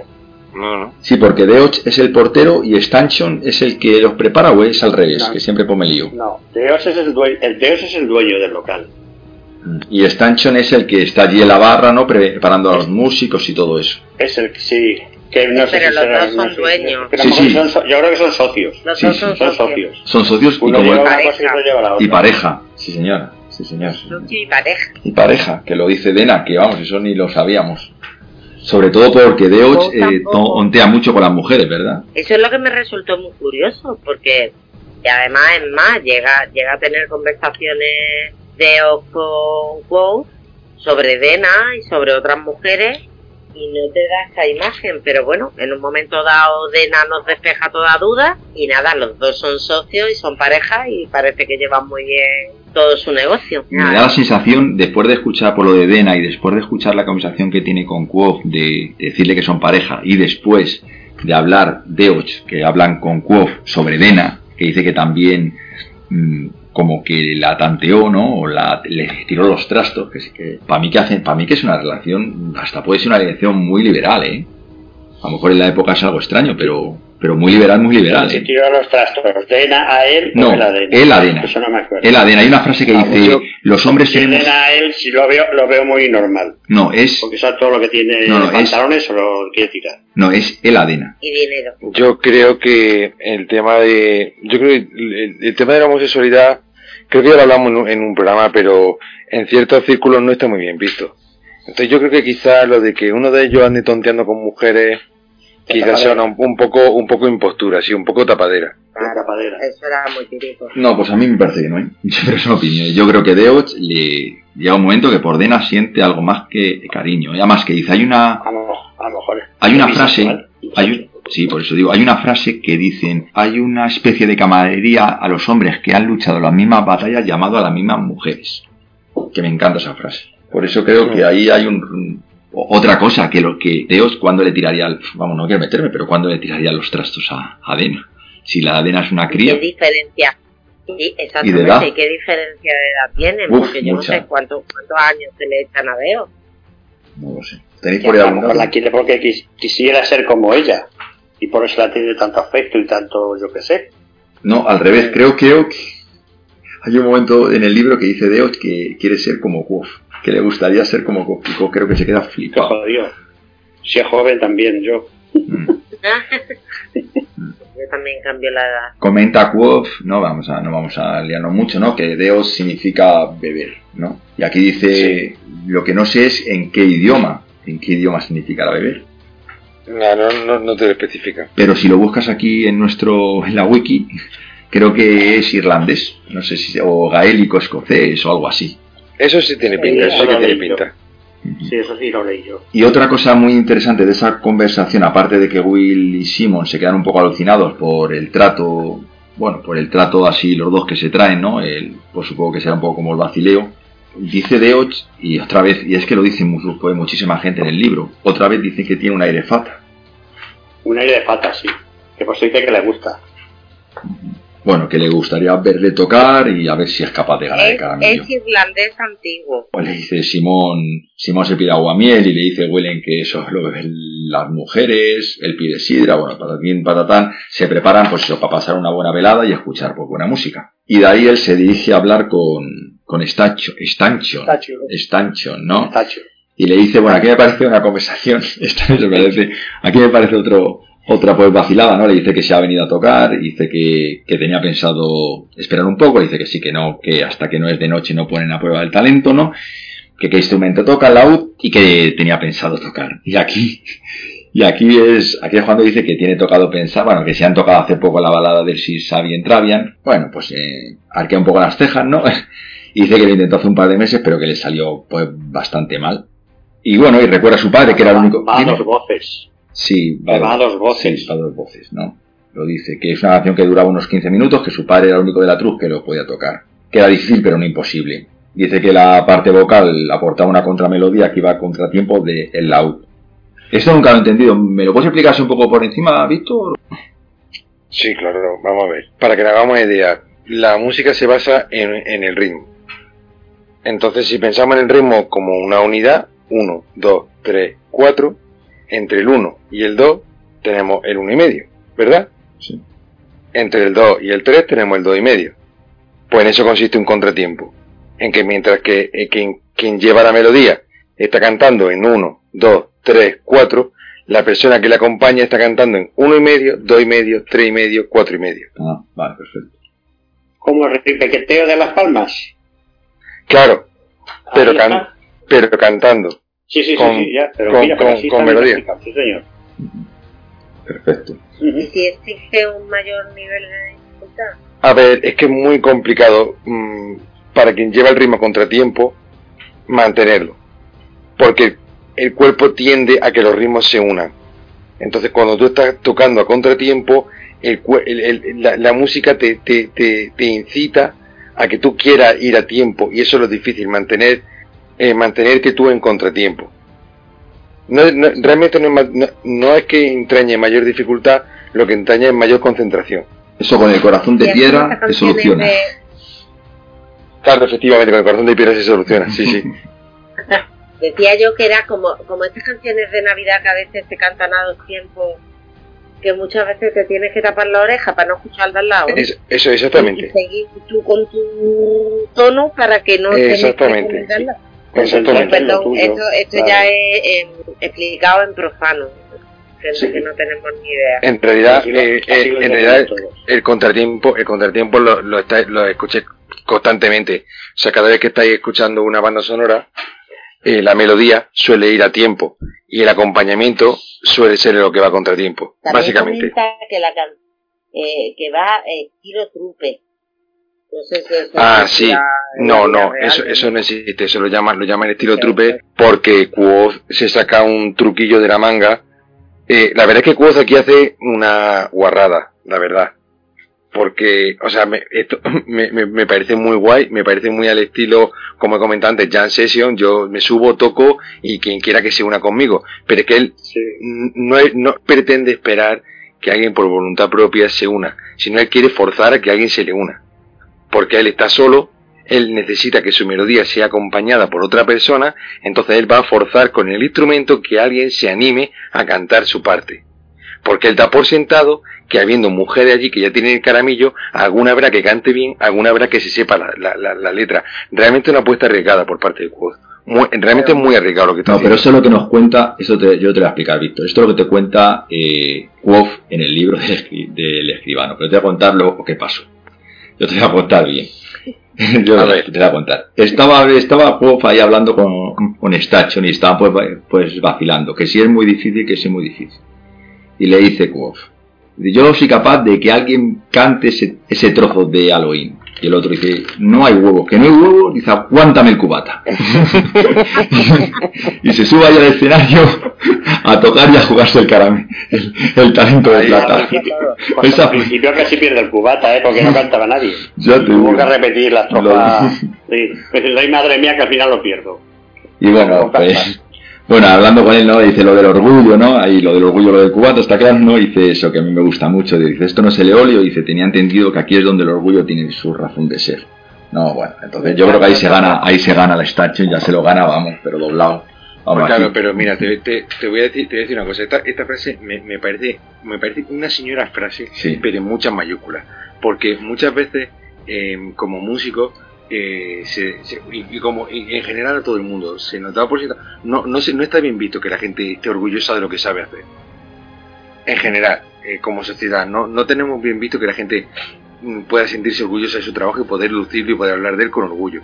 Sin embargo mira aquí Rothfu ha creado un sitio como ya he dicho antes por ejemplo eh, la Fídula o, o Libertad 8 en, en Madrid un sitio donde tú te puedes subir y joder te puedes lucir y puede eh, subir con orgullo de saber que lo voy a hacer bien y puede bajar sabiendo que la gente te va a felicitar y puede y todo el mundo da por sentado que lo va a hacer y todo el mundo lo acepta con naturalidad porque ellos van a hacer lo mismo. Claro. Y es como un sitio para liberar tu ego, es como necesito esta dosis de ego en mi vida. No, pero no es ego, es oye, es una cosa que tú sabes hacer bien, es que es la manía, es, es lo que se llama la falsa humildad. Oye, si tú haces bien una cosa, ¿por qué no vas a estar satisfecho de cómo lo haces? Claro, Qué manía. Claro, claro. Eh, Porque desgraciadamente, desgraciadamente yo creo que hay mucha gente esperando ver caer a otra gente que él hace bien o que destaca en algún, en algún tipo de arte o, de algo. Bueno, aquí dice Stanchon eso, que él está como que le encantaría que fuese tan bueno como cree que es, y él le dice que espera que el sitio sea tan bueno como todo el mundo dice que es el sitio. Parece Eso es. que necesita un sitio por donde arder, ¿no? ya vemos que se está un poco vacilando prácticamente con buenos modales durante toda la conversación. Además que luego hace una cosa muy curiosa, y lo hace durante todo el libro, se ve que habla mm, sin pensar, eso, eso se parece un poco a mí en la vida, que habla, habla sin pensar, que luego, eh, y ya digo, pasa, pasa varias veces en el libro, que recuerda la frase, tiene muy buena memoria, y recuerda la frase a ver si ha metido la pata. Y sí lo, lo hace pues varias veces ¿eh? en el libro. Si os dais cuenta cuando lo volváis a leer, eh, recuerda en su mente conversaciones para ver si la ha liado. Es lógico, porque es tan impulsivo que es que suelta lo primero que se le pasa por la cabeza. Sí, pero fijaos como luego más adelante si reflexiona sobre lo que le ha dicho Estancio y se pone a reflexionar y a pensar en otras que le permitan lucirse, mmm, pero también mostrar su habilidad. Sí, porque hay un momento que él, duda, él duda. No, no, es lo que hablamos. Él luego lo piensa después. Él suelta toda la parrafada o toda la conversación donde esté, que por eso sus amigos, a la hora, no quería meterlo, a la hora de, del títere o a la hora de tal, le advierten, le, le advierte también el conde Frepe cuando va, cuando le manda a la corte de El Maer. Digamos que él dice, joder, ¿por qué todo el mundo me advierte que tengas cuidado con esto, no digas esto, no hagas esto? Porque es muy impulsivo. Y él él lo sabe e incluso él se repasa sus propias conversaciones para no para, para ver si la ha liado o ha metido la pata en algo. Sí, pero una vez que las ha dicho. No, claro, a ver. y eso también me pasa a mí. Luego me arrepiento. Bueno, vemos que están bromeando, pero él tiene la cabeza, pues, por supuesto, en el talento que se va a jugar y en el caramillo. Y está hasta pensando en cambiar de canción mm, en un momento determinado. Lo que pasa es que, bueno, mm, entra, entra Ambros por la puerta, y él se pone por de los nervios y, y les preguntan a Will y así que si sabía que venía aquí, que si ganó el caramillo, él piensa que si tiene el caramillo Ambrose él no lo quiere, no quiere formar parte de esa comunidad, eh, le dicen Willy sin que no, que no, que no, que solamente punteaba la lira, creo recordar, mientras que hacía poesía.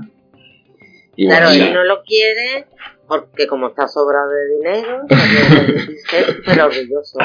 Es que, de verdad tiene, cosas a veces para triangularlo. No parece que esté. Pues no estás viendo como Rip Ambrose. ¿Qué más te da? Tú subes. No, no, es que está claro. perdona, está claro que, que aun, aun estando en la ruina más absoluta, es capaz de, de cortar una vía de, de, financiación, por así decirlo, o de ingreso, por, por, por orgullo o por, por, no sé cuál es la palabra, es que tiene un orgullo malentendido. Es, orgullo malentendido. Mm, o sea, porque el orgullo está muy bien, pero cuando te lo puedes permitir. Hay veces que por desgracia. Claro, y es que él no puede permitírselo casi en ningún momento. Es, es que me parece alucinante. Eh, hay otro momento. Bueno, a mí, a mí es una de las cosas que más me gusta de Quote. ¿eh? No, claro, claro. A mí es, da, yo, da yo- mucho yo juego. que también tengo un poco ese carácter. de me da igual, salga el sol por antequera, pero...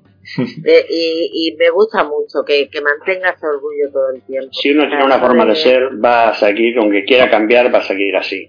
Sí. Sí. Sí, pero Pero estando tan en alambre, estando tan en alambre, pero bueno, que, que ya sabemos cómo es y las que, y las que lía, las que liará. Bueno, las actuaciones empiezan con, como ya hemos hablado al principio, con los músicos consagrados de, de Leolio. eh, y empezamos con un músico que toca el laúd y que, según comenta Quoth, eh, demuestra hacerlo también como cualquier Edena. La verdad me parece un poco representativo. ¿eh? Me gusta que lo comente así porque al parecer el laúd suele ser el instrumento mm, representativo de- del pueblo Edena. Me parece significativo, simplemente me llama la atención.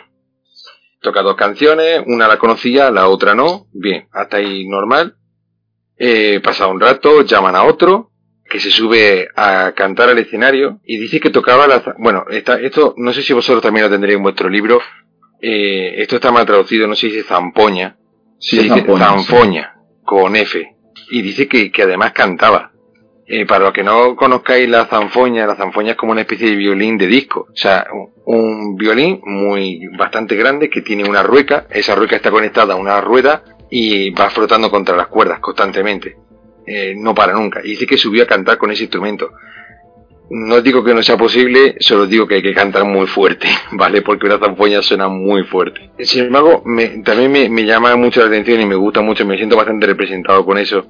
Cuantos más músicos van pasando, más nervioso se va poniendo Quoth. Porque va viendo que realmente, ojo, los músicos que van a Leolio son gente de mucho nivel, ¿eh? De mucho, mucho nivel. Y ya se empieza a... Ya si, si no llegase porque Ambrose ha entrado, eh, creo que no habría tocado la balada. Sinceramente lo digo. No, no, él lo dice, estoy seguro, vamos. Echarse un poquito para atrás. Sí, sí, se echa para atrás. Lo Sobre que pasa todo- es que tira para adelante porque... sobre, sí, porque sobre todo porque aparecen dos, dos músicos después que van a probar su habilidad para ganarse el caramillo y dicen que sobre todo creo que hay una mujer que lo hace muy bien y, y la tiran para atrás, ¿eh? Le dan luego la mano con la copa de la... Pero, Dime, Sachi. sí, pero cantaba muy bien, pero el instrumento no lo tocaba bien. Hubo Hmm. varios fallos, según Sí. pone el libro. Sí, sí. La voz era celestial y muy bien, pero el instrumento no lo tocaba bien.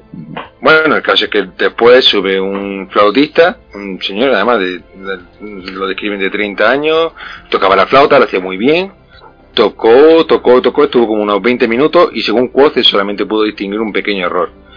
Y eso es una de las cosas que más nervioso te pone cuando va a tocar un sitio con músicos. Que la gente sabe, la gente entiende y aunque no sepa tocar tu instrumento sabe cuando te está equivocando. Esas cosas ponen muy nervioso, la verdad. Eh, total, tampoco le, tampoco gana el, el caramillo, sube, como habéis comentado, sube una chica, rubia, muy bien vestida, la, este Tancho la presenta, la chica canta, canta muy bien, incluso llega a hacer que Quo se olvide de, de su ansiedad y demás, pero tampoco, no lo hizo muy allá. Sí, como dice Sachi, tocaba, eh, tocaba mejor de lo que ca- cantaba mejor de lo que Sí. tocaba, sí. Cantaba mejor que de lo que tocaba. Y se quedan embelesados Comenta- tanto, tanto por la música como por la belleza de la chica, ¿eh? Claro, sí, sí, sí. A ver. Y bueno, de hecho lo comenta, sujetaba el arpa entre las piernas, que en fin, le hizo pensar en las cosas que piensan los muchachos de 15 años. Así Lo es. cual me lleva a pensar, eh, porque claro, tampoco hay muchas variedades de arpas, creo que el arpa que ella está tocando, por si tenéis curiosidad por googlearlo, me parece, se llama arpa de vuelta. Mm, porque creo que es la única que tiene el tamaño que describen aquí. Por, solamente por si lo queréis mm, buscar por mera curiosidad. Pero bueno, que aún así no, no tampoco lo pudo, tampoco lo pudo ganar. Eh, bueno, al final sube como hemos comentado antes, ¿no? Él sube con The Thread, que bueno, lleva años tocando, que es un gran mecenas, como nos comentan, que hace ya años que dejó de luchar el caramillo, que simplemente sube a tocar porque le gusta y le divierte y se lo pasa bien y le hace feliz. Porque el tío disfruta de la música en todas sus formas. Entonces nada, pues el tío eh, sube, eh, canta lo que le sale de las narices, no llevaba bien el ritmo, no sabía, fíjate, Quoth no sabría decir si, si, si se había equivocado.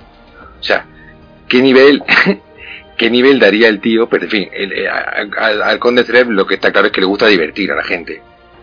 Sí, sí. Y ya está, Y tampoco pretende nada más. Sí, Incluso llega a cantar una canción, como dice aquí, una desvergonzada descripción de los hábitos personales de un noble de aquella región. En fin, bueno, que hacer lo único que le interesa es divertirse y ya está. Pero esto le da pie a Quoth a, atreverse a subir. Y antes de hablar de la descripción de Quoth, me gustaría hablar un momento de, de, esto porque me lleva, me lleva llamando la atención desde que estoy viendo las portadas del libro.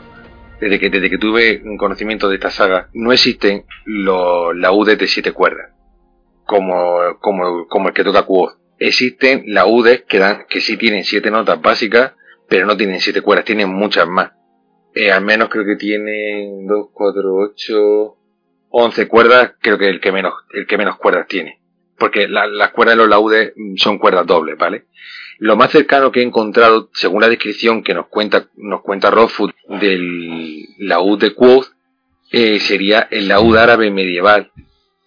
Porque tiene 14 cuerdas dobles, o sea, ordenadas de dos en dos, que sí dan siete notas.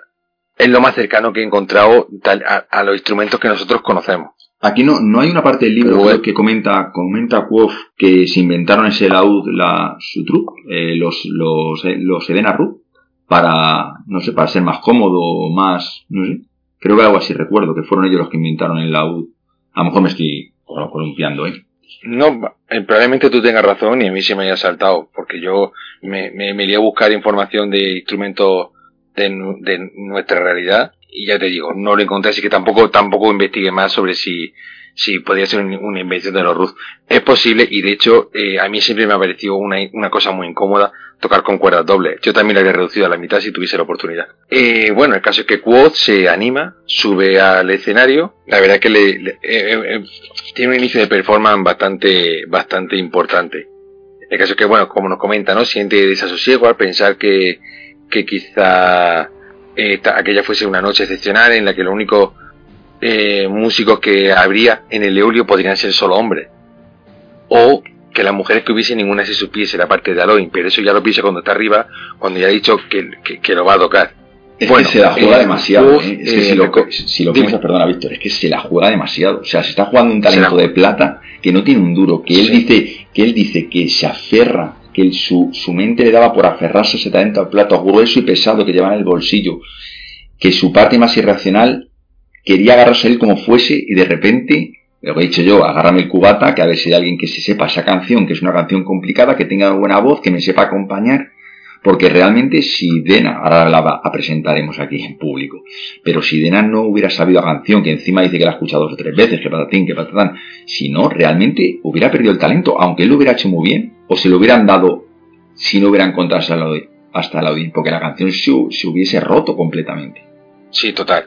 O se habría visto obligado a tener que tocar esa parte a contrapunto, eh, se habría visto obligado a tener que tocarla con el, con el laúd porque si no es que no, no, tiene, no tiene forma de salvarlo. Sí, pero no puede entrelazar esas voces.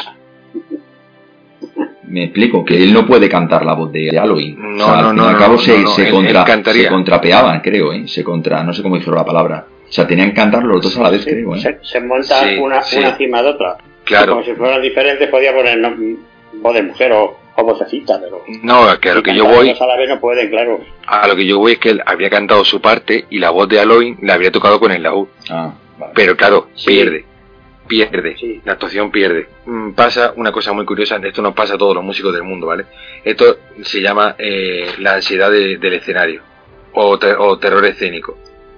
Eh, que es cuando te das cuenta de que tu instrumento no está limpio, que te das cuenta que no tiene la camisa bien abotonada, que te das cuenta que tiene un zapato que no... todo, todo lo que te todo lo que te pudiese incomodar en cualquier momento, todo entero te das cuenta en ese momento justo cuando ya estás en el escenario y te entra miedo te entra miedo de verdad, te da ganas de tirar el instrumento y bajarte. Porque se da cuenta de que va viento, se da cuenta de que es muy joven, se da cuenta de que su laúd está muy viejo, se da cuenta de un montón de cosas que en principio a él como público no le había, no le había gustado y se da cuenta de que la gente se está dando cuenta de ello. Pero aún así, el tío tira para adelante. Empieza y, empieza y recita y, canta y toca y, y, lo, y lo goza y coge una obra muy muy difícil tanto para tocar como, como para cantar y, y para adelante, eh, como nos describe. Pone las manos en las cuerdas, atrae la atención del público, los que la reconocieron eh, se vinieron arriba y la gente que no la conocía empezaron a preguntar, oye, ¿a qué viene todo, todo este revuelo? Y total, él, él no solamente la cantó, sino que se metió en el personaje, lo interpretó. él se convirtió en sabía traliar el más grande entre los amigos. Y el tío se metió para adelante, eh, llegó, o sea, estaba, estaba acostumbrado a, como nos dice, a ensayar aquella canción solo, se le olvidó doblar el tercer estribillo, se acordó en el último momento, con un momento así como de pequeño pánico, llegó al final del estribillo, eh, tocó el primer acorde con fuerza y esperó. Aquí es donde viene de verdad la apuesta. Yo, es que en este, en este, en esta escena tengo que reconocer unos cojonazos tremendos. O sea, un temple impresionante, porque yo no me había atrevido a hacer esta locura. Eh, el tío suelta el acorde, lo deja sonando y, a rezar. Y a rezar, y de repente, pues alguien, a alguien, entre el público, una voz femenina, le contesta y, le contesta como él está interpretando a Sabine. O sea, ella se convierte en Aloy y, canta la voz de, Aloy. Aquí viene algo que, bueno, en fin, supongo que por los nervios de la situación, pues a cualquiera no habría pasado, y es que levanta la cara del instrumento y de su interpretación e intenta buscar a la persona que está cantando y obviamente se equivoca. Pero bueno, él se, repone, mm, se concentra y tira para adelante y siguen cantando, lo interpretan todo, sale, va perfecto, perfecto. Y el tío está tan en lo suyo que empieza a sudar, empieza a, agobiarse de verdad, porque claro, la obra es muy difícil. Pero claro, cuando le quedaban dos versos para el final, pues de repente se le, se le revienta una cuerda. De repente. De repente se le rompe una cuerda. Yo digo una cosa, a mí se me ha roto una cuerda durante el concierto y es una situación muy desagradable. es un susto importante. ¿Como la regla, visto? No la regla. no se puede. No, no, no la puede arreglar porque mm, tiene dos opciones. O para, si, si estás tocando solo, no te queda otra más que parar y quitarle, poner una nueva. O hacer lo que hace Quoth. Que lo que hace Quoth es que mm, antes de que, de que por, entre comillas, el hechizo de, de la música de la U eh, pare, el tío se, se la compone para con seis cuerdas seguir para adelante.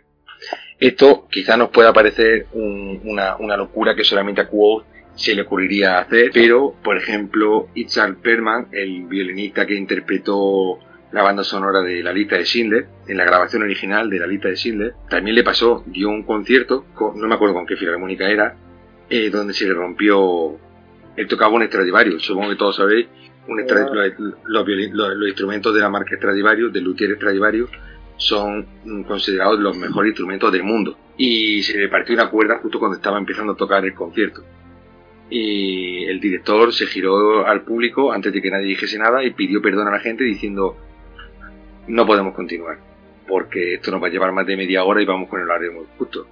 Y Perman se levantó y dijo dijo una frase que se ha quedado para la historia de la música. Dice, ¿saben ustedes? En ocasión el artista, en ocasión el artista tiene la obligación de descubrir cuánta música puede aún hacer con los recursos que le quedan. Y con tres cuerdas se puso a tocar y es seguro que si os parece algo heroico que con siete cuerdas se te rompa una y toques con seis, os reto a que cojáis un instrumento de cuatro, cuatro cuerdas y os quedéis con tres. Es pánico. Víctor, es que me ha parecido muy interesante, yo no tenía ni idea de esto. Eh, contando lo que fue lo que has contado y con todo, con todo lo que nos cuenta Rufus, sí puedes pensar que haya conocido esta historia o que sienta un gran cariño hacia la música en general, ¿verdad? Porque, porque la música es una parte muy importante de esta obra. Sí, pues él dice que... no, él dice que no, ¿eh? ¿No? Que no es un gran experto en música. Y es sorprendente, porque para los que no entendemos, Víctor, mira, pero para los que no entendemos nada, yo hay partes del libro que sienten la música. Mira, o sea, está muy bien descrito. Te, te, voy a te voy a comentar una, quiero, quiero, quiero comentarte la frase que acabas de decir. Salvo la gente sorda y aún así todo el mundo entiende de música. Una cosa es que no, no conozcas los conceptos, una cosa es que no sepas leer una partitura, otra cosa es que no entiendas de música. Todo el mundo entiende de música. Tú sabes cuando algo que está sonando está sonando mal. Tú sabes cuando algo que está sonando está sonando bien. Tú sabes lo que te gusta, tú sabes lo que no te gusta. Y tú sabes cuáles son tus... Los gustos son personales, yo no Sí, pero, pero ¿qué quiere decir? puedo decir, a mí esta melodía me gusta o no me gusta, pero yo no puedo decir, esta es una gran melodía, porque no soy una melómana, ¿entiendes? Pero... No sé si me explico. Sí, sí, te, te está explicando, te está explicando, pero quiero decir, tú entiendes de música en tu opinión personal, como yo entiendo de música en mi opinión personal. Ojo, a lo mejor hay cosas de, para mí de música que no valen nada. Pero para mí, en mi opinión personal, que no por saber yo tocar un instrumento tengo... Lo que yo voy es que tu opinión es más válida que la mía, Víctor, porque tú analizas otros matices que a mí no me... A mí lo único que me puedo decir es, esta melodía es muy bonita, me gusta, me sonora, tal. Pero tú vas a ir mucho más allá, tú vas a sí, pero por ejemplo, pues que el ritmo, no sé qué, o el contrapunto, no sé cuánto, no sé. Claro, pero por ejemplo, eh, mm, creo que Rothfuss no sabe tocar música. Y sin embargo, mm, fíjate con qué con qué profusión de detalles te, te cuenta las cosas. Pues lo mismo que si tú vas a un concierto que te gusta muchísimo eh, y tú eres una persona con retórica, con habla, con, o sea, con buena labia, pues eres capaz de describirlo. Sin saber tocar, eres capaz de describir. Yo creo que es el secreto de tocar ni escribir, admiro enormemente a las dos cosas, a los músicos y a los escritores que saben decirlo. Es que yo creo que la magia de Te quito el sombrero por ambos. Yo creo que la magia de Rufus eh, a la hora de, escribir es eso, es que está describiendo los sentimientos que evoca, tanto de alegría como de holgorio, como de tristeza a la música, o lo que transmite esa música al personaje principal. Yo lo que creo que es donde le da el valor Rufus a esto. Pero bueno, incluso cómo se siente él, no es lo mismo. Eh, eh, igual que, que, te explica con bastante detalle esta escena de si está bien, eh, luego explica más adelante, creo que en el segundo, pero bueno, explica otra balada que tiene un nombre muy complicado, la Quinta Tatorni, no como se llame, eh, que es mucho más dinámica, es muy alegre y tal. Y lo, en si sabían te quedas con las orejas gachas y yo cuando tocó la otra eh, estaba animada, es decir, sabe transmitir perfectamente los sentimientos que se generan por la música. Sí. Sí, la verdad que sí. Por cierto, escrito, sabe transmitir igual que con el libro del perfume, que yo cuando lo estaba leyendo es que lo olía todo, porque te lo dice tan tan así que es que lo estaba oliendo. Efectivamente, igual, igual. Es igual, igual. Uno son de olores y otra cosa de la música, ¿verdad? Es, mm. igual. Por cierto, muy bien. Os recomiendo, para todos los que tengáis curiosidad por el tema, em, si queréis escuchar música escrita para la U difícil, compleja, os recomiendo a todos que escuchéis los conciertos que escribió Bach para la UD. Son, de verdad, son muy difíciles. se, se le consideran los conciertos más difíciles que existen para el mundo, de, para, para el laúd. Eh, muy difíciles, de verdad. Muy difíciles, muy bonitos, son tremendamente bonitos, pero solamente escucharlos ya, ya os podéis hacer una idea. Y si tenéis ocasión a verlo en, en un vídeo en YouTube o donde sea, no perdéis la oportunidad porque son realmente bonitos de ver. O sea, vaya a ver como una persona que está tocando suda.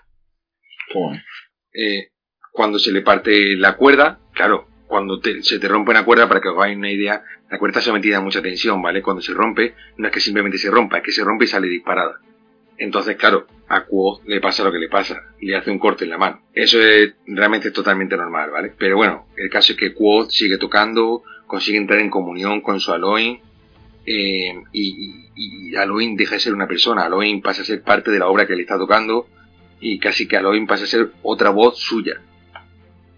El caso es que, bueno, cuando acaba, se da cuenta de su estado, se da cuenta de que está sudando a mare, se da cuenta que le sangra una mano, que se le ha partido una cuerda y que todo el mundo está callado mirándole y no puede evitarlo y, se echa a llorar. Y se echa a llorar no por, lo, no por cómo está ni, ni, ni por lo que le ha pasado, sino que se echa a llorar por lo que ha interpretado. Y se queda ahí quieto y es que no, no es capaz de moverse simplemente se queda llorando.